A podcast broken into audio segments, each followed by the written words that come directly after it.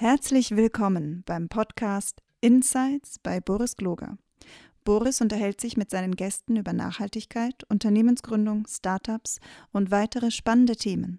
Boris Gloger ist Autor, Vordenker für neue Arbeitsformen, Scrum-Pionier und Eigentümer der Boris Gloger Consulting GmbH.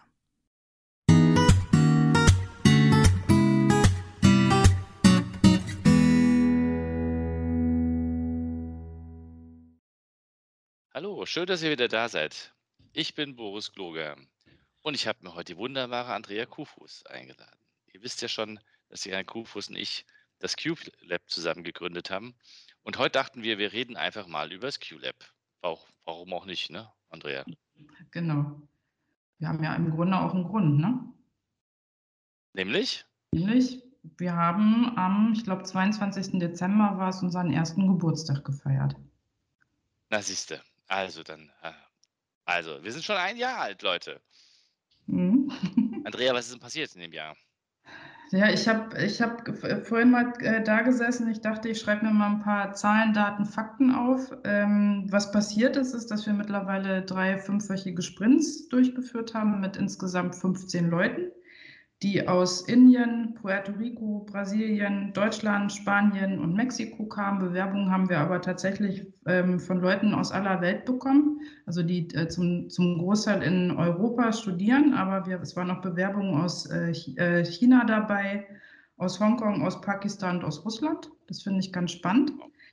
Ähm, wir haben, äh, was man auch konstatieren kann, wenn man bei Zahlen, Daten, Fakten bleibt, ähm, die meisten Bewerberinnen äh, kommen von der Technischen Uni München, also viele aus dem äh, Bereich Sustainable Resource Management vom, von der Bauhaus-Uni Weimar, Urban Development und Architektur. Jetzt sind, haben wir neu äh, ähm, Engineers von der Uni Cottbus dabei, ähm, das finde ich ganz spannend. Wir haben summa summarum, also nur in den Sprints, um die 50 Interviews mit Expertinnen auch aus aller Welt geführt, weil wir ja mal themenspezifisch arbeiten.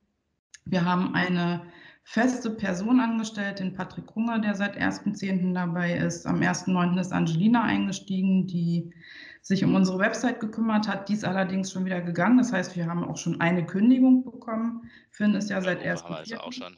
Super. Bitte? Wir haben schon richtig Turnover-Zahlen. Ganz genau, genau. Ja, und Finn ist seit 1.4. dabei. Wir haben einiges an Vorträgen gehalten vor der ähm, Gesellschaft German Lean Construction Institute in, in, Frankfurt waren wir mit dem Thema ähm, Nachhaltigkeit und agiles Arbeiten im Bausektor. Dann mein, einer meiner Träume ist in Erfüllung gegangen. Ich habe einen Vortrag vor der ESA gehalten wo es um Trends und Herausforderungen im Bereich Social and Environmentally Mobility ging. Das war so das Highlight auch äh, des Jahres. Wir waren auf der Manage Agile, da haben wir gerade drüber gesprochen. Ähm, das fand statt. Ich habe einen Prozess begleiten dürfen für das Diversity-Netzwerk ähm, zum Thema betriebliche Mitarbeitermobilität. Wir haben einen Blog laufen auf Medium. Ich weiß gar nicht, wie viele Beiträge da jetzt schon drauf sind. Ähm, wir verabreichen QLab Snacks, wo dieses wissenschaftliche, eher wissenschaftliche Wissen auf dem Blog äh, nochmal ähm, runtergebrochen wird. Ähm, wir haben jetzt, stehen zwei äh, Kooperationen mit der Uni Leiden ins Haus, die uns angefragt haben mit der Sustainability University in Amsterdam, die jetzt im kommenden Sprint mit uns arbeiten werden. Und ähm, wir haben unseren Fokus verändert. Und ich glaube, das ist auch noch eine wichtige Information. Am Anfang, als wir gestartet sind, ging es ja um Sustainability und New Mobility. In dem Kontext haben wir mit, ähm, äh, der, mit Lorenz Kiene zusammengearbeitet, mit der Lühmann-Gruppe. Da ging es um Kommunikationsstrategien zum Thema E-Fuels. Dann haben wir ja für BG Consulting gearbeitet, Focus Livable Cities. Da sind wir so langsam in dieses Thema ähm, grüne Architektur und Infrastruktur reingerutscht. Daraus ist auch dieser ähm, Vortrag bei der GLCI entstanden. Und jetzt, äh, last but not least, der letzte Sprint drehte sich halt darum, wie man eine Million Stadtbäume durch neue Technologien retten kann. Und dazu kann ich ja gleich noch ein bisschen mehr sagen. Aber das war erstmal so äh, Zahlen, Daten, Fakten. Das, was ich mir so vorhin aufgeschrieben habe. Ah, Und ich muss gleich nochmal gucken. Wir haben zum jetzigen Zeitpunkt haben wir 998 Follower auf LinkedIn. Und ich hoffe, dass wir vielleicht im Laufe dieses Gesprächs noch die 1000 voll kriegen. Das wäre mein, meine größte Freude. Also wer sich noch nicht voll, äh, äh wer uns noch nicht folgt auf, auf LinkedIn, der macht das jetzt gefälligst. Gell?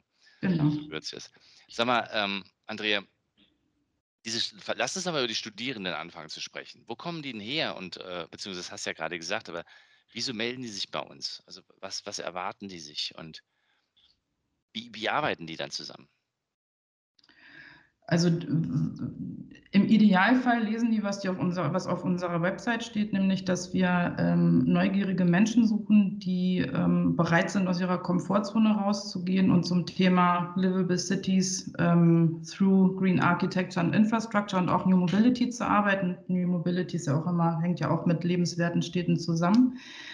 Ähm, mittlerweile ist es halt so, dass, dass sich so ein Netzwerk entwickelt. Also wir rennen ja, wir hausieren ja nicht mit äh, den Honoraren, die die Studierenden kriegen, äh, sondern eher mit Inhalten. Aber mittlerweile spricht sich das rum.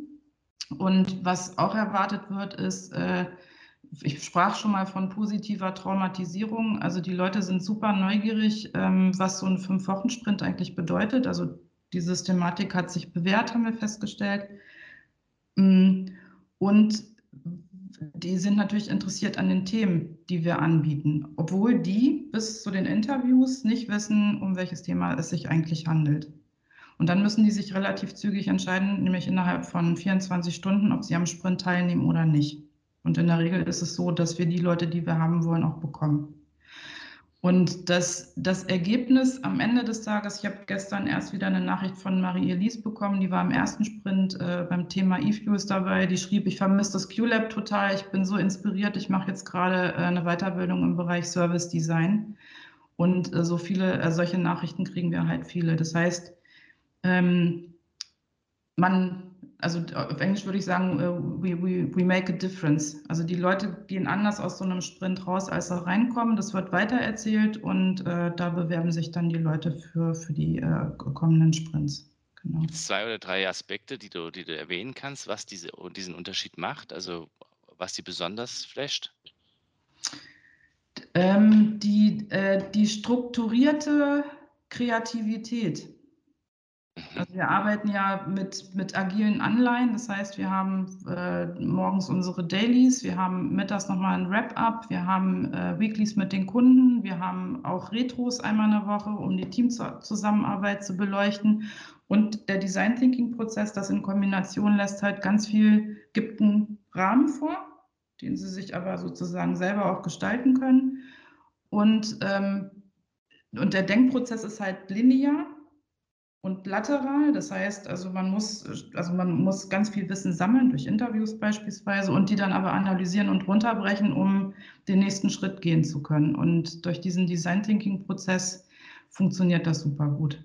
Also das hat jetzt in den letzten drei Sprints, äh, wir haben an Tag 1 angefangen und am äh, Tag äh, 25 war dann das, was da sein sollte, da, wobei wir ja auch nie wissen, was am Ende des Tages dabei rauskommt.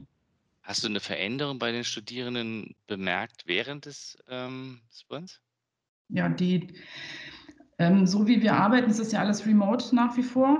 Und du weißt, als wir gestartet sind, mussten wir es remote machen wegen Corona. Jetzt haben wir begriffen, dass das unser Geschäftsmodell ist. Darüber kriegen wir natürlich auch Leute aus aller Welt und von allen möglichen Orten. Und der Unterschied ist zum Beispiel, dass äh, man hat extrovertiertere Menschen und introvertiertere Menschen, dass die alle einen Raum finden, sich ausdrücken zu können. Ähm, und was sich auch verändert, ist, dass äh, am Ende des Tages nicht geschwiegen wird, sondern gesprochen. Mhm. Und durch die Art und Weise, wie wir arbeiten, ist es halt so, dass ne, übers Miroboard, das kennt wahrscheinlich jeder jetzt mittlerweile nach fast zwei Jahren Corona, kann man halt Post-its hin und her schieben, aber man muss sich halt auch austauschen. Und ähm, die Erkenntnisse über die, eigen, äh, über die eigene Persönlichkeit die treten wirklich zutage. Also wir machen morgens immer ein Check-in. Das wird von, von den Teammitgliedern ähm, durchgeführt. Die kommen halt mit einer Fragestellung, was ist, ich, was ist dein Lieblingskunstwerk? Was ist der Song deiner Jugend? Ähm, was ist dein Lieblingshaustier? Ähm, und über diese Art und Weise kommen die sich halt ganz schnell ganz nah, obwohl sie so weit mhm. auseinander sind. Also und die, was halt passiert, und das wird halt auch von eigentlich allen konstatiert, ist, ähm, wie schnell man als Team tatsächlich zusammenwächst. Also ich frage dann ab einem bestimmten Punkt immer, was bedeutet für euch eigentlich ein Team zu sein? Und es ist irgendwie allen klar, ja, wir gehen in eine Richtung, wir haben ein gemeinsames Ziel. Also das finde ich total faszinierend. Und auch die tatsächlichen, das ist keine worthülse, wertschätzende Arbeit miteinander. Und jedes, ähm, also im Grunde jedes Teammitglied sagt, wow, wie, wie faszinierend das ist, dass wir uns gegenseitig tragen können. Und vielfach haben die das auch so in der wirklichen Welt noch gar nicht erlebt oder in den Zusammenhängen, in denen die bislang unterwegs waren. Das finde ich total faszinierend. Was halt auch immer gesagt wird, ist, das ist unsere erste Berufserfahrung teilweise. Ne? Ähm, sie würden sich eine solche Chefin oder äh, so, so, eine Führungsperson auch für ihr äh, weiteres Berufsleben wünschen. Und ich sage dann immer, naja, wenn ihr mich jetzt als Chefin seht, habt ihr irgendwas nicht verstanden. Also es ist halt auch, ne? ich sehe mich ja als, eher als, als Rahmengeberin, als, als Chefin oder sowas. Und mhm. die kommen halt mit einem tradierten Wissen rein. Ich glaube, die sind bis zum Ende des ihrer Tage für den klassischen Berufsmarkt irgendwie ein Stück weit auch verdorben, was ich persönlich ganz gut finde. Ja, definitiv. Und haben die, haben die ähm, Damen und Herren auch eine eine Perspektive anschließend, das irgendwie weiterzumachen? Ja, also ich glaube, ein, einer unserer großen äh, Tops in diesem Jahr ist tatsächlich, ähm, also im ersten Sprint war es halt so, Patrick, der jetzt bei uns ist, der hat ein Jobangebot von unserem ersten Kunden bekommen.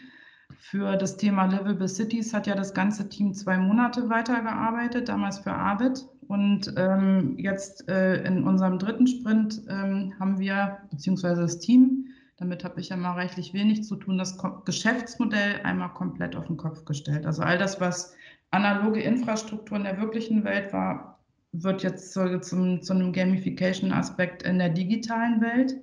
Und Avatree hat den Mut, das ganze Team jetzt ähm, auf 450 Euro Basis erstmal übernommen für die nächsten drei Monate mit der Aussicht, ähm, die sozusagen als eigenständige Start-up-Einheit dieses Geschäftsmodell weiterzuentwickeln. Und was ich auch ganz schön finde, ist, dass ich diesen Prozess weiter begleiten kann.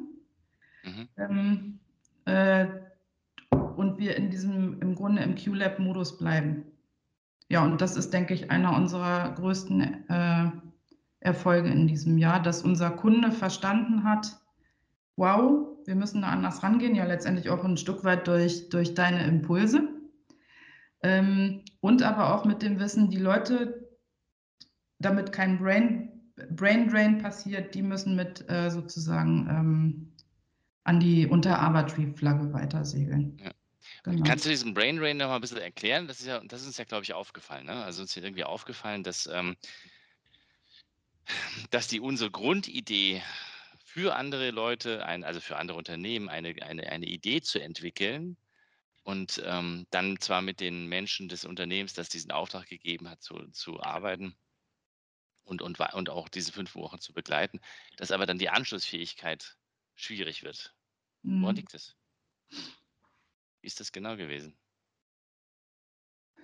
Also das, ich glaube, dass das ein grundsätzliches Problem mit diesem Thema Innovation ist und ähm, Implementierung von Innovationskultur in Unternehmen. Ich glaube, das hatte ich in den letzten Podcasts auch schon ein paar Mal gesagt. Ich wiederhole mich gerne. Ähm, es gibt fünf Key Factors für Innovation. Das ist halt Professionalisierung, also sich konstant weiterzubilden. Das ist äh, Interdisziplinarität. Unsere Teams, die werden ja aus unterschiedlichen Fachbereichen zusammengesetzt.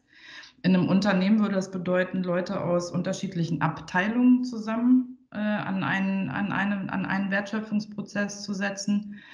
Ähm, Kollaboration, also wirklich zusammenzuarbeiten in diesen äh, Teams. Wie gesagt, das ist von diesem Sprint auf klassische Unternehmen und überhaupt auf alle Unternehmungen übertragbar. Und dafür braucht man aber Geld beziehungsweise Ressourcen. Also welcher Arbeitgeber oder welche Arbeitgeberin stellt schon gerne Mitarbeitende frei, um an innovativen Themen zu arbeiten. Das ist immer eine Schwierigkeit. So, jetzt kommen die zu uns und sagen, ihr rettet die Welt. Und wir erklären dann immer, mm -mm, wir, wir schaffen ganz viel Arbeit für euch. Und im Idealfall bringt ihr gleich jemanden aus eurer Company mit zu uns in, ins Unternehmen, fünf Wochen, a 40 Stunden. Das ist eine ziemlich, äh, das sind, glaube ich, wie viel wissen das? Das sind dann, ähm, ich kann es gerade nicht rechnen, 200 Stunden pro Nase, die ein Arbeitnehmer oder eine Arbeitnehmerin aus dem Kontext rausgeht. Das ist ein Invest, das muss man aber bringen. Im Idealfall packt man zwei Leute in dieses fünfköpfige Sprint-Team, damit die mitdenken können, damit die einen Eindruck bekommen von dieser Art und Weise, wie wir arbeiten. Also wir entwickeln ja innerhalb kürzester Zeit ähm, mannigfaltige Ideen für diverse Prototypen und mit dem Wissen dann ins Unternehmen zu gehen und zügig weiterzumachen. Das heißt, die würden sich bei uns Methoden-Know-how aneignen und aber auch sich eine fachliche Expertise schaffen, die sie dann sozusagen ähm, geschickt kombinieren könnten, um es dann im Unternehmen zu implementieren.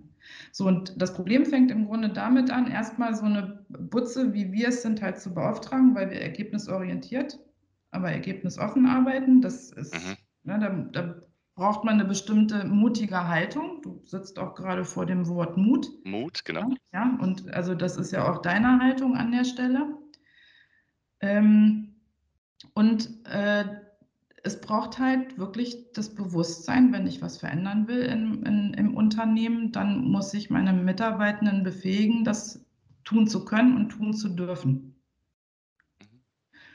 So, und das ist eigentlich so, so, so ein Knackpunkt. Und äh, Avatree macht es jetzt tatsächlich richtig. Die haben es begriffen.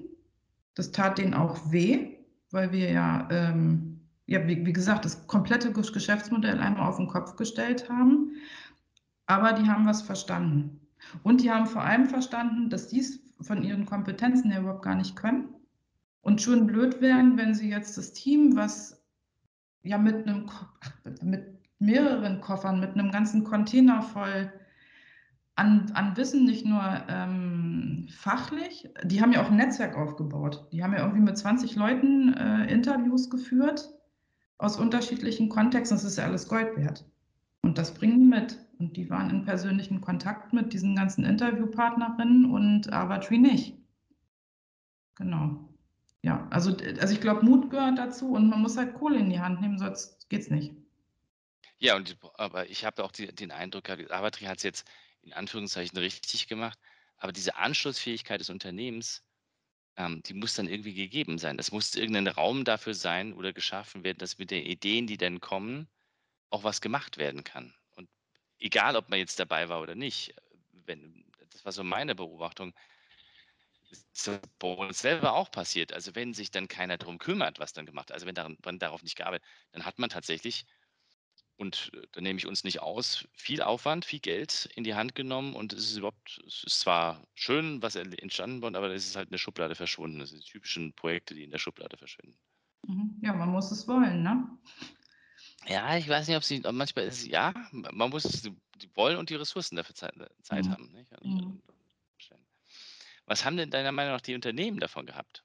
Außer das, was wir jetzt schon gesagt haben. Was kam das so als Feedback? Naja, die sind, also die sind ja im Vorfeld immer begeistert und sagen, toll, was ihr da macht. Ne, und dann macht man entweder den, den, den Sack zu und kriegt einen Auftrag oder man kriegt den nicht, ähm, weil ähm, vor Auftragsvergabe schon Sorge besteht, äh, was oder ob da überhaupt was bei rauskommt. Und ähm, wenn die sind während der Sprints sind immer alle total begeistert, zumindest wird uns das vermittelt. Wir holen hinterher auch Feedback ein, anonymisiert über, über das äh, SurveyMonkey. Da werden dann Vergleiche mit dem Zukunftsinstitut gezogen äh, und gesagt, wenn, dann würde ich wieder mit dem QLab arbeiten. Und ich glaube, im ersten Sprint, wo es ums Thema E-Fuels ging, äh, mit dem Projekt Ergebnis. Ich weiß wirklich nicht, was dabei rausgekommen ist, wobei Patrick jetzt, der ja auch Teil des ersten Sprints äh, äh, war, nochmal eine Einladung bekommen hat, um zum Thema äh, Tankstellen der Zukunft zu referieren. Jetzt bei Livable Cities von BG Consulting ähm, haben sich ja die Kollegen bei euch intern entschieden, sich um dieses Topic erstmal nicht mehr zu kümmern. Mhm. Und wir zwei dann aber überlegt haben, eigentlich ist es das Thema, das Thema also nachhaltiges Bauen, was wir jetzt verstärkt bespielen können. Und ähm, zumindest von, äh, von einem Kollegen von BG, also beide haben gesagt, das war toll, aber es hat letztendlich, äh, mal gucken, wem es am Ende des Tages was nützt. Also das QLab hat dadurch halt die Möglichkeit bekommen, in äh, diesen Sektor Lean Construction reinzukommen und sich Expertise aufzubauen. So, und also Avatree, ja, du, du sagtest es gerade, also ich meine, ich muss, wir sind jetzt seit einem Jahr da und ähm, ich habe mir das nochmal irgendwie so jetzt äh, so ein bisschen auf den Lippen zergehen lassen. Ich finde, äh, unsere Idee gibt uns recht mit Avatree und ich glaube, es braucht einfach eine Zeit, bis wir ähm, äh, über unsere Referenzen einfach nochmal ganz anders auf Unternehmen zugehen können, um zu sagen, passt auf, das sind unsere Erfolge, die wir euch zeigen können. Aber ich habe ehrlicherweise, und vielleicht hast du da ja eine Idee zu, ähm, diese Anknüpfungs-, also diese Schnittstelle, wie kriegt man diese Innovation eigentlich wirklich im Unternehmen implementiert? So eine richtige äh, Antwort habe ich darauf nicht, außer meiner These, äh, es braucht diese fünf Faktoren. Ne? Und wenn, wenn du Geld in die Hand nimmst oder Menschen befähigst, äh, an so einem Sprint teilzunehmen, musst du natürlich am Ende des Tages auch gucken, dass die Zeit und Raum haben und das wollen, wollen sollen, sollen können, dürfen, das auch im Unternehmen weiterzuführen. Ja, ja ich glaube, ich glaub, da ist ganz viel dran, dass ähm, Unternehmen haben an sich Fahrtabhängigkeiten, sie arbeiten bereits an bestimmten Dingen, die Leute sind eigentlich beschäftigt, niemand möchte, äh, hat Freiräume für irgendetwas, ähm, um einfach mal zu sagen, wir machen was Neues und dann kommt von außen eine Idee, ähm, wie, wie wir das ja auch ursprünglich gedacht haben. Dass die Idee von außen kommt, ist ja die Notwendigkeit, weil, weil der normale das kennt man ja von sich selber. Man kann ja nur das tun, was man schon kennt. Also man weiß ja nur, ne? und es kommen plötzlich von außen Einflüsse und sagen, ähm, schaut mal woanders hin. Was mich nochmal äh, auf, auf das andere Thema bringt. Wie funktioniert denn das mit diesen Interviews? Weil das finde ich ja immer noch wahnsinnig faszinierend. Warum findest du das faszinierend? Naja, wie funktioniert das? Wie, wie macht ihr das? Also wie kriegt ihr die Leute? Wie schafft ihr das, dass die sich mit euch unterhalten? Ähm, und wie viel Aufwand ist das dann auch, das zu, zu, zu rezipieren? Äh, ich, also Menschen erzählen unglaublich gerne über sich selbst. Und ähm, wir machen es halt so, also die, die wie gesagt, wir geben den Rahmen vor, aber ich will, dass die, die Leute, die zu uns kommen, selbst organisiert und selbstständig arbeiten. Die haben am Anfang Muffensausen dafür, irgendjemanden anzufunken und den irgendwas zu fragen und lernen aber, wenn, also die, die haben eigene Signaturen, ne, ähm, also treten halt auch professionell mit der QLab-Signatur äh, auf und schreiben dann die Leute kurz an mit einem Satz, hallo, wir sind das QLab, wir arbeiten zum Thema ähm, erneuerbare Energien beispielsweise, wir haben gesehen, Sie sind Expertin in dem und dem Bereich, haben Sie dann und dann Zeit? Mit uns sich mal für eine Stunde auszutauschen. Und also ich würde mal sagen, von 20 angeschriebenen Leuten melden sich 17 zurück und sagen, ja, sofort, sehr gerne. Und ähm, wir, ze wir, zeichnen ja diese, diese Gespräche auf und ähm, es gibt unterschiedliche Rollen. In, also ne, in Design Thinking äh, führt man ja auch, sind ja diese in Interviews im Grunde ein, ein, eine der, eigentlich die wichtigste Methode, um an Informationen über die Kundenbedürfnisse ranzukommen. Oder ne, all, all, allen Stakeholdern auf dieser Wertschöpfungskette.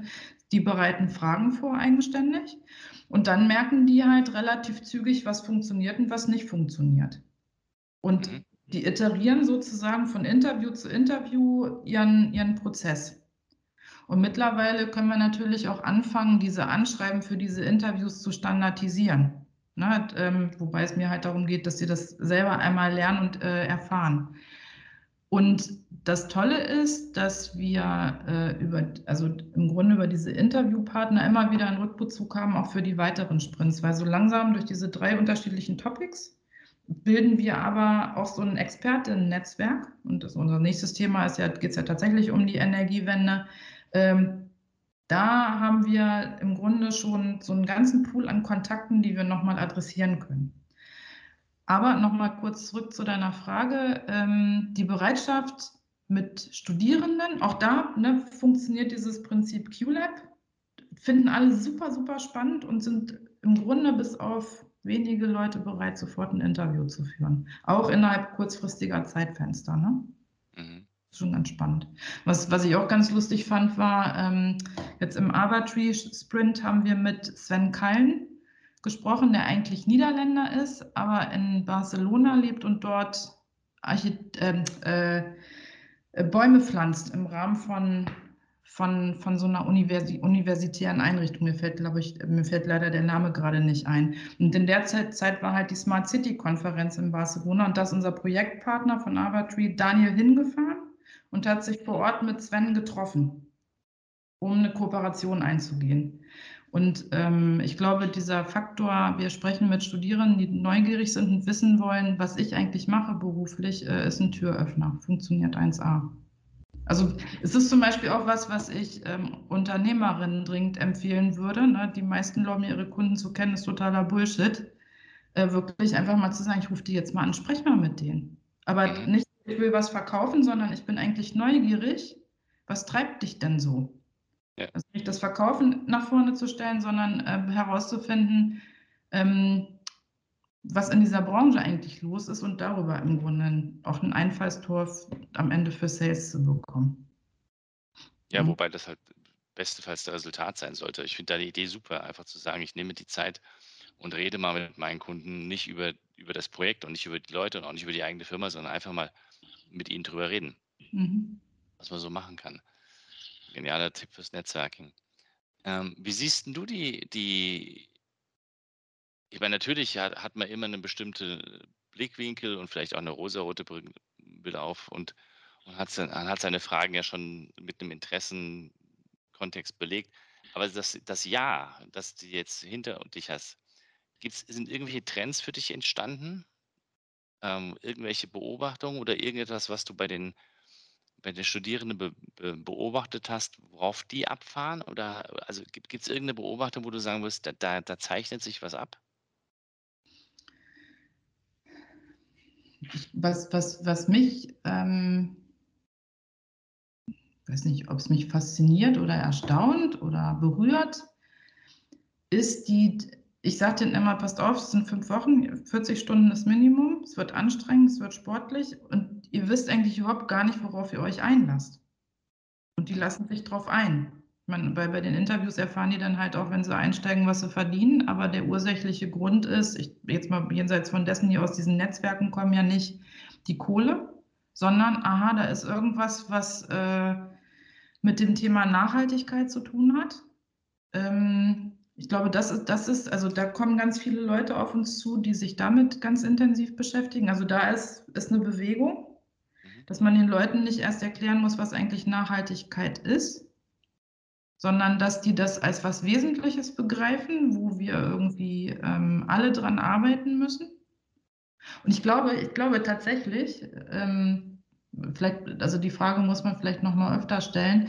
Ähm, vielleicht ist das auch die, die Ur, das Ursächliche, was die Leute eigentlich treibt, sich bei uns zu bewerben. Tatsächlich. Plus das Know-how, was die sich drauf schaufeln. Aber die wissen ja nicht, was die erwartet. Haben ja keine Ahnung. Ja, und ist dir aufgefallen in der Arbeit mit den Kunden und den Projekten, gibt es irgendein Thema, was, was durch die Projekte klarer geworden ist? Gibt es irgendeine eine, eine Beobachtung oder eine Erkenntnis aus dem Architektur oder äh, Architektur ist ja Quatsch, äh, agiles äh, oder Lean Construction Thema? Ist dir da irgendwas aufgefallen, was, was die Branche da bewegt? Im Grunde ist es, äh, ist eine große Not, viele Informationen, die jetzt ähm, einprasseln durch die Klimakrise, durch äh, Taxonomien, durch ähm, Wohnungsknappheit, durch Cradle-to-Cradle-Diskussionen ähm, eine Lösung zu finden, ähm, das alles unter einen Hut zu bringen. Und wir haben jetzt im Bereich Construction haben wir mit äh, mehreren Klima Beauftragten in großen Companies gesprochen, die gesagt haben, okay, wir sind jetzt hier und irgendwie wollen unsere Vorstände das auch, aber unsere Branche, das, also das fällt auf, unsere Branche ist so tradiert, die haben noch ganz viel Angst und vor allem verstehen die das Business nicht. Das heißt, ähm, im Grunde muss man die Leute, die Verantwortungsträgerinnen sind in der Baubranche, einmal fit machen in unterschiedlichen Kon äh, Kontexten. Ne, also was, was, was gibt es eigentlich an neuen Baumaterialien? Ähm, wie, müssen, wie müssen Architektinnen eigentlich ausgebildet werden oder äh, Planer, damit die den Anforderungen ähm, im Nachhaltigkeitskontext nachkommen können? Gibt es wirklich Arbeitsplatzverluste, wenn wir jetzt umstellen oder nicht mehr neu bauen? Also der Trend geht ja, ähm, also es wird gebaut, gebaut, gebaut, obwohl es eigentlich viel nachhaltiger wäre, ähm, ähm, Gebäude zu sanieren beispielsweise.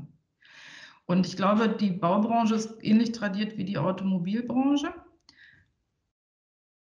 Aber die, weiß nicht, ob die Not größer ist hier in Deutschland, da äh, einen Unterschied zu machen. Also ich weiß nicht, wir haben ja letztes Jahr im, im Diversity-Kontext haben wir ja auch mit für, für die DES, das ist ja ein ähm, technischer Gebäudeausstatter, die sitzen in Rostock, ähm, ein betriebliches Mitarbeitermobilitätskonzept erarbeitet, was halt komplett Autos nicht mehr bedienen will. Und der Paul Duda sagt halt ganz klar, ich als TGAler, ich will eigentlich nur noch mit Companies arbeiten, die im Sektor Nachhaltigkeit unterwegs sind und sonst mit gar keinem mehr.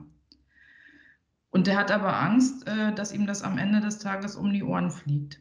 Nichtsdestotrotz, was ich sagen will, ist, ich glaube, dass ähm, im Bausektor noch viel mehr Aufklärungsarbeit gemacht werden muss, was es eigentlich gibt also das haben wir im Grunde, man kann auch in unsere kleine Publication reingucken, die ähm, auf der Website auch zu finden ist, also das Projektergebnis. Ähm, es gibt ganz viele Dienstleister und Hilfestellungen, wo man alle Informationen zusammen äh, klauben kann, die man so braucht, um letztendlich auch nachhaltiger im, im Construction-Bereich agieren zu können. Und da geht es wieder um Professionalisierung. Ne? Und da geht es aber auch um, um Zusammenarbeit, Kollaboration. Da geht es darum, auch ähm, wenn man, ähm, wenn man plant, ein Gebäude zu bauen oder ein Gebiet zu erschließen, fängt man am besten, und das ist zum Beispiel auch was rausgekommen, äh, aus, den, aus diesen Interviews äh, rausgekommen, fängt man am besten an, mit der ganzen Wertschöpfungskette zu planen. Also genauso wie Steve Jobs damals gesagt hat, das iPhone baue ich jetzt mit, mit allen äh, Abteilungen in meiner Company, müssen eigentlich Bauprojekte geplant werden. Und das muss natürlich gesteuert werden von einem Menschen, von einer Person, die Ahnung hat äh, von agilem und iterativem Arbeiten. Das ist ja auch letztendlich das Thema gewesen, mit dem ihr damals auf uns zugekommen seid. Und die, die Gespräche mit den Interviewpartnern, äh, wir haben zum Beispiel mit, ähm, damals mit Glenn Bellard gesprochen, der äh, an der Berkeley University dieses Lean Construction unterrichtet hat äh, und selbst vorher Bauingenieur war. Ähm, es gibt noch einen Unterschied zwischen diesem Thema Lean Construction und eigentlich agilem Arbeiten im Bau, weil Lean ist der Prozess in erster Linie und vielleicht eine andere Art und Weise des Projektmanagements, hat aber den Mitarbeitenden nicht im Fokus. Mhm. Und äh, ich glaube, also da lässt sich halt auch noch ganz viel machen. Aber das ist dann, ich glaube, das ist so im, wahrscheinlich bringe ich jetzt diverse Architekten und Planer und Investoren um. Ich glaube, das ist so die, die Königsdisziplin. Dann an der Stelle zu sagen, aha, wir stellen jetzt unsere Teams mal ganz anders auf, wie der Michel Weyers das damals gemacht hat von der City Hall Venlo. Das ist ja auch ein Projektentwickler, der ist damals, so hat das erzählt, zur obersten Baudirektorin in den Niederlanden gegangen, hat gesagt, passt auf, wir machen jetzt hier keine Ausschreibung, ich stelle ein Team zusammen, das eine gemeinsame Vision hat oder eine ähnliche Vision hat. Und die Person, die Frau hat sich darauf eingelassen. Und die Leute gehen lieber in die neue City Hall von Venlo, weil die auch was ganz anderes ausstrahlt, weil die nachhaltig gebaut ist, als in die alte City Hall. Der Krankenstand in der neuen City Hall ist viel niedriger als im alten. Und ich glaube, was, was an der Stelle auch noch wichtig ist, äh, es geht, glaube ich, auch immer um die Angst, ähm, zu viel Geld auszugeben. Und was der Michel beispielsweise sagt, ähm, in den ersten Phasen braucht man mehr Zeit. Also der Anlauf dauert länger, aber man ist am Ende des Tages schneller fertig. Und was man natürlich auch auf der Festplatte haben muss, so ein Gebäude baut man ja nicht für drei Jahre, sondern im Zweifel für 80. Das heißt, dieser Aufwand, den man am Anfang betreibt, um, um ein Team ähm, interdisziplinär aufzustellen, ist, äh, der, der lohnt sich im im Grunde am Ende des Tages, äh, all die, weil die meisten Kosten ja sowieso beim Betrieb des Baus dann ja. stehen.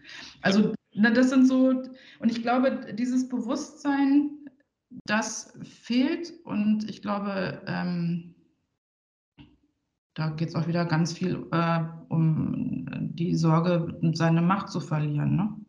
Das kann gut sein. Ja. Ist, ist dir was ähnliches oder ein Pattern auch bei, beim, beim Arbeit mit Avatree raufgefallen? Also da gab es ja auch so eine, eine Schlüsselerkenntnis, oder? Ja, also meine persönliche Schlüsselerkenntnis auch ähm, äh, jetzt in Bezug auf, auf die Arbeit des Q-Labs ist, ähm, dass es schwierig ist. Also für Avatree ist ja auch ein Start-up letztendlich, ein technologiebasiertes. Ähm, die suchen Investoren und kriegen aber keine, weil die Investoren keinen Bock haben, sich äh, im, im Bereich Bürgerbeteiligungsprozesse zu platzieren und die haben auch keine Lust mit ähm, äh, äh, staatlichen Institutionen zusammenzuarbeiten, weil das alles viel zu lange dauert. Das wollen die nicht. Die wollen, dass ein Startup schnell skaliert. Und an der Stelle ist mir zum Beispiel klar geworden, also wir haben ja jetzt auch, wir, wir testen uns ja auch aus, ähm, all, alle Begegnungen mit Behörden sind eigentlich zum Haare raufen, also da kommt selten was bei raus.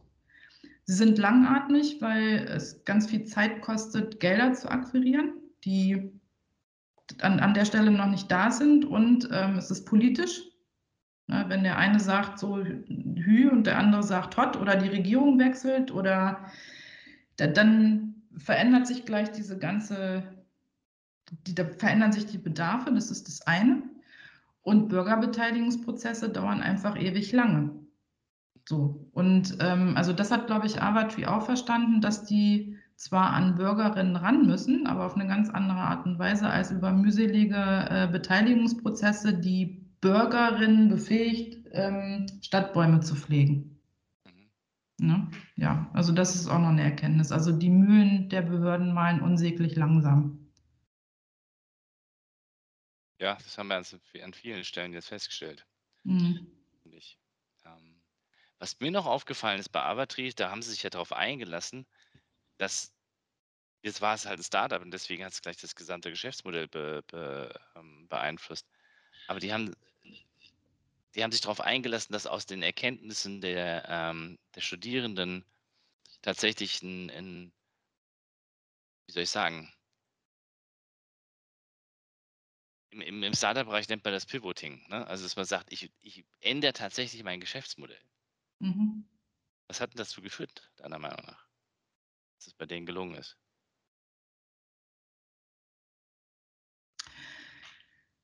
Tja, das ist nur Die Not. Kannst, naja, die, äh, äh, du hast es irgendwann mal auf den Punkt gebracht. Du hast gesagt, die machen jetzt noch eine Weile so weiter und dann sind die pleite. Mhm. Und ich weiß nicht, ob du das, äh, also für die Zuhörenden, Boris kommt immer im Sprint einmal dazu und bringt alles durcheinander. Ah, das ist super. ja, aber auf eine, auf eine auch positiv traumatisierende Art und Weise. Und ich glaube, dieses eine Meeting, wo du dabei warst, das hat äh, Avatree einiges klar gemacht, weil die halt auch viel von deiner Expertise halten. Und äh, in Kombination mit dem, was das Team entwickelt hat, worauf die überhaupt nicht gekommen sind, weil, weil das überhaupt nicht deren Herkunft ist, da haben die beide was begriffen. Und ich glaube, das hat aber auch viel mit Vertrauen zu tun letztendlich und Zutrauen zu tun. Also Daniel, den kenne ich ja schon, schon seit Ewigkeiten und der weiß schon seit Ewigkeiten, was ich mache. Das heißt, es war so eine Grundvoraussetzung da. Aber die haben, also es war eine Not, wir kommen so nicht weiter und das Geld ist irgendwann alle. Und darum probieren wir jetzt. Und die haben, die haben vor allem gemerkt, was innerhalb von fünf Wochen passieren kann. Und darum übernehmen die jetzt dieses Team. Und ich habe gestern in der Signatur von, ich glaube, Sumitra war es, gesehen, da steht Business. Also die haben richtig Signaturen jetzt auch von Avatri, äh, Business Development drunter. Und der Wunsch ist auch tatsächlich, ähm, also ein Teil ist so eine Crowdfunding-Campaign für eine App, also wo es um Gamification geht. Pokémon macht es ja im Grunde vor oder Nintendo. Ne? Die haben jetzt auch ähm, eine App entwickelt, wo es irgendwie ums Thema Blumen geht. Also der, der Ansatz ist überhaupt gar nicht, äh, der, ist, der geht schon in die richtige Richtung. Also wir machen ja auch Research und so und kommen ja nicht umsonst auf solche Ergebnisse. Ähm, jetzt habe ich den Faden verloren. Warte mal, ich habe ihn gleich wieder. Auf jeden Fall, ähm, ach so genau, hat, hat Avatree auch diese, durch diese Intervention, wir haben also draußen in der, in der analogen Welt QR-Codes geklebt, auf die man auf so eine Mockup-Webseite kam, wo man dann sich entscheiden konnte, möchte ich gerne für einen Baum spenden oder möchte ich, mich, möchte ich so einen Baum adoptieren? Und die Leute klickern das und ich laufe hier in Bremen rum, wir haben hier auch ein paar Zettel geklebt, die kleben teilweise noch in Supermärkten, die Leute können das abscannen. Ich weiß nicht, wie viele sich jetzt zurückgemeldet haben. Und da, es war ja im Grunde so ein Mini-Proof of Prototype oder Concept, wo wir gesagt haben, aha, obwohl die Welt zugepflastert ist mit Plakaten und wir 70 Prozent unserer Eindrücke über unsere Augen wahrnehmen, werden C5 unsauber ausgeschnittene kleine Plakate mit dem Telefon gescannt und man geht sogar noch einen Schritt weiter. Und ähm, ich glaube, das war das, was Avatree am Ende des Tages wirklich überzeugt hat, wo die gedacht haben, krass, was passiert denn hier so schnell? Und ich kriege Eindrücke von außen, ich kriege das Feedback von Nutzerinnen und darauf bauen die weiter auf. Und das, dieser Ansatz, auf den sind die logischerweise vorher nicht gekommen, weil die was anderes im Sinn hatten. Na? Ja, genau. Also wir haben den Grunde überrascht, wir durften es aber auch. Ja, das ist entscheidend. Ne? Also mhm. dass die Bereitschaft dazu da sind, dass man überrascht werden kann, mhm. damit dann was entsteht. Genau. Ähm, wie geht es denn weiter bei QLab?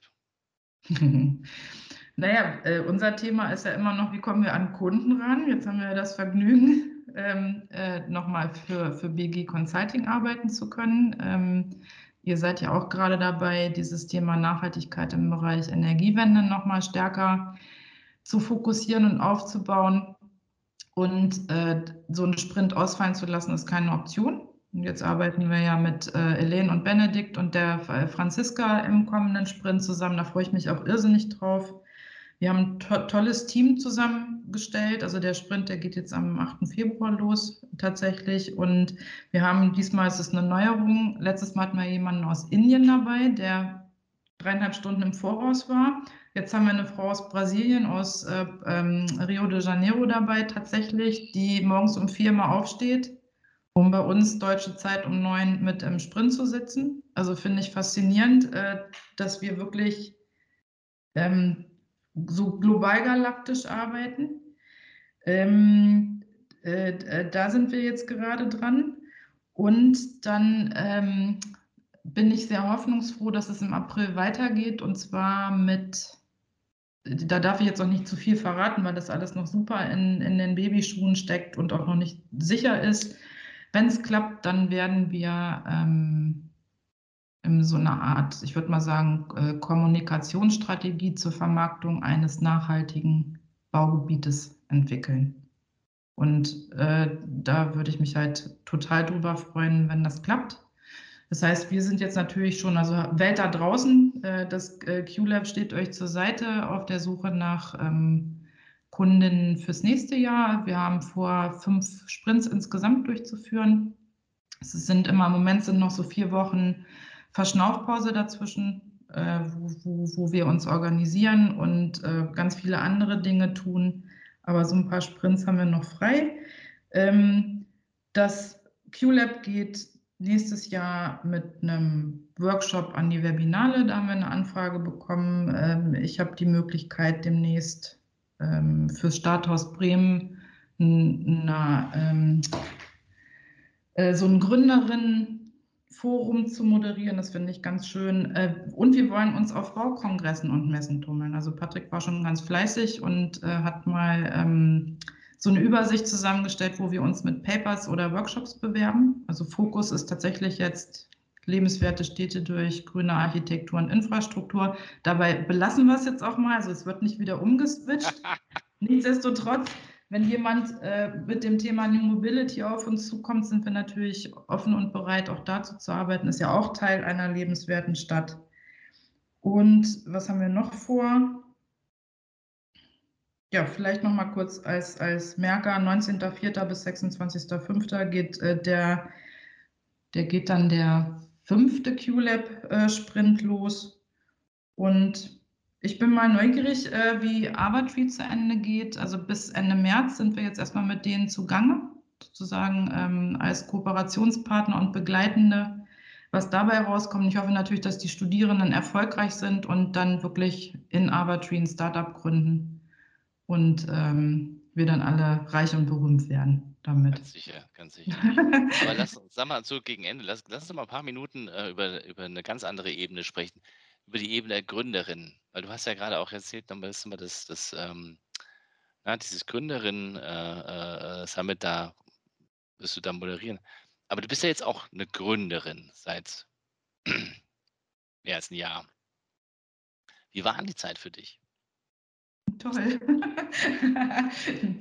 ähm, nee, ich weiß noch, das ist ja unsere Bude, ne, Boris? Das QLab ja, ist, ist, ja unser Baby. Und ich weiß noch damals, also im Grunde für, für etwas über einem Jahr, da hast du mich gefragt, so, wir machen das jetzt, als wir unsere ersten Kunden haben, was willst du machen? Wollen wir eine GmbH gründen? Willst du Geschäftsführung? Willst du das alleine machen? Willst du es mit mir zusammen machen? Und ich dachte, oh, wie cool, habe ich noch alles noch nicht gemacht? Machen wir alles, aber ich will mit dir zusammen die Geschäftsführung machen. Ähm, und dann fand ich das alles, also erstmal super, ich bin, ich mag neue Sachen total gerne und ähm, be bewege mich auch gerne außerhalb meiner Komfortzone. Ähm, war dann ganz erstaunt, was das für ein unsäglicher Papierkram ist. Ähm, habe gelernt, dass man idealerweise, äh, also wir hatten dann ja erstmal unseren Firmensitz in Hamburg, was im Grunde überhaupt gar keinen Sinn gemacht hat, weil Corona war. Das heißt, ich war nie im Hammer Brooklyn. Wir hatten den äh, Steuerberater auch nicht hier in Bremen. Also ich sitze ja in Bremen. Äh, ich hatte den, den Anwalt nicht in Bremen und irgendwann haben wir uns dann halt entschieden, wir verlegen jetzt den Firmensitz einfach auch nach Bremen. Dann gab es nochmal ganz viel Papierkram. Ähm, was ich auch spannend fand, war, ähm, wir sind natürlich bei der GLS Bank, weil das eine Nachhaltigkeitsbank ist. Bis dieses ganze Kontoszenario lief, hat es ewig gedauert. Ähm, äh, dann habe ich, also das sind so Kleinigkeiten gewesen, neues Handy bekommen, auf einmal waren alle Zugangsdaten weg. Wir arbeiten mit Datev, ähm, da waren dann auch alle Zugangsdaten weg, aus Gründen, weil wir den Steuerberater dann nach Bremen verlegt haben. Und das waren wirklich so Momente, wo ich so dachte, Kufus, wieso hast du nur die Geschäftsführung übernommen? Das brauchst du nicht. Also ich bin halt auch nicht so der, wenn man mal bei diesem Disk-Modell bleibt, ich bin nicht so der blaue Typ, der sich gern um diesen Verwaltungskrempelkrams kümmert. Du ja auch nicht, ne? ich bin eher so die, die im Grunde auch so wie du, lieber die Bälle in die Luft wirft und dann irgendjemand hat, der die auffängt. Da bin ich aber ganz froh, Patrick zu haben.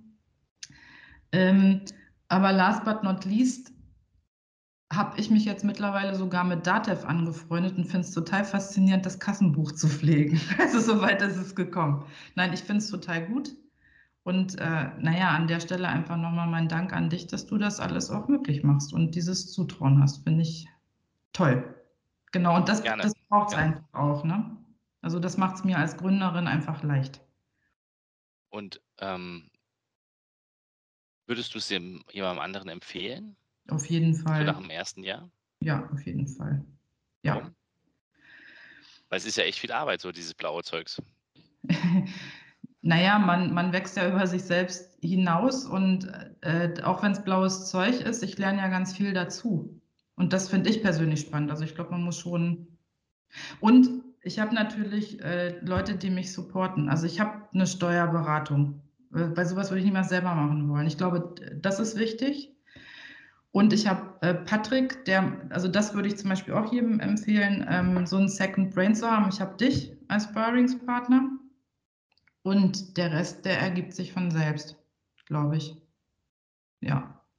Was ich nochmal anders machen würde, ohne jetzt meine alten Kollegen aus meiner alten Bude zu brüskieren, ich würde das mit der Website anders machen, weil da haben wir ganz schön viel Geld versenkt. Die würde ich jetzt wahrscheinlich äh, nochmal anders bauen wollen. Genau. Also liebe Gründerinnen und Gründer, bitte bei Website bauen sehr vorsichtig sein. Selber machen. Ja, ja, selber machen weiß ich nicht. Es muss schon jemand dran, der Expertise hat. Ne? Aber vielleicht mit einem System, ähm, was man, ein Content-Management-System, was man gut selbst pflegen kann. Ja, genau. Das hilft. Das hilft. Ja. Andrea, vielen Dank für deine Zeit. Ja, sehr gerne, Boris. Vielen Dank für deine Zeit. Immer. Ich unterhalte mich ja gern mit dir. Dann sehen wir uns spätestens in einem halben Jahr wieder, oder? Auf jeden Fall. Also jetzt hier als Podcasterin. Auf Sondern, jeden Fall. Äh, ja, Alles dann. klar. Vielen Dank. Tschüss. Diese und weitere Podcast-Folgen findest du auf Spotify, Apple Podcasts, YouTube und natürlich auf der Website www.insights bei borisgloger.com. Boris Gloger Consulting ist deine agile Strategieberatung. Besuch uns auf der Website www.borisgloger.com.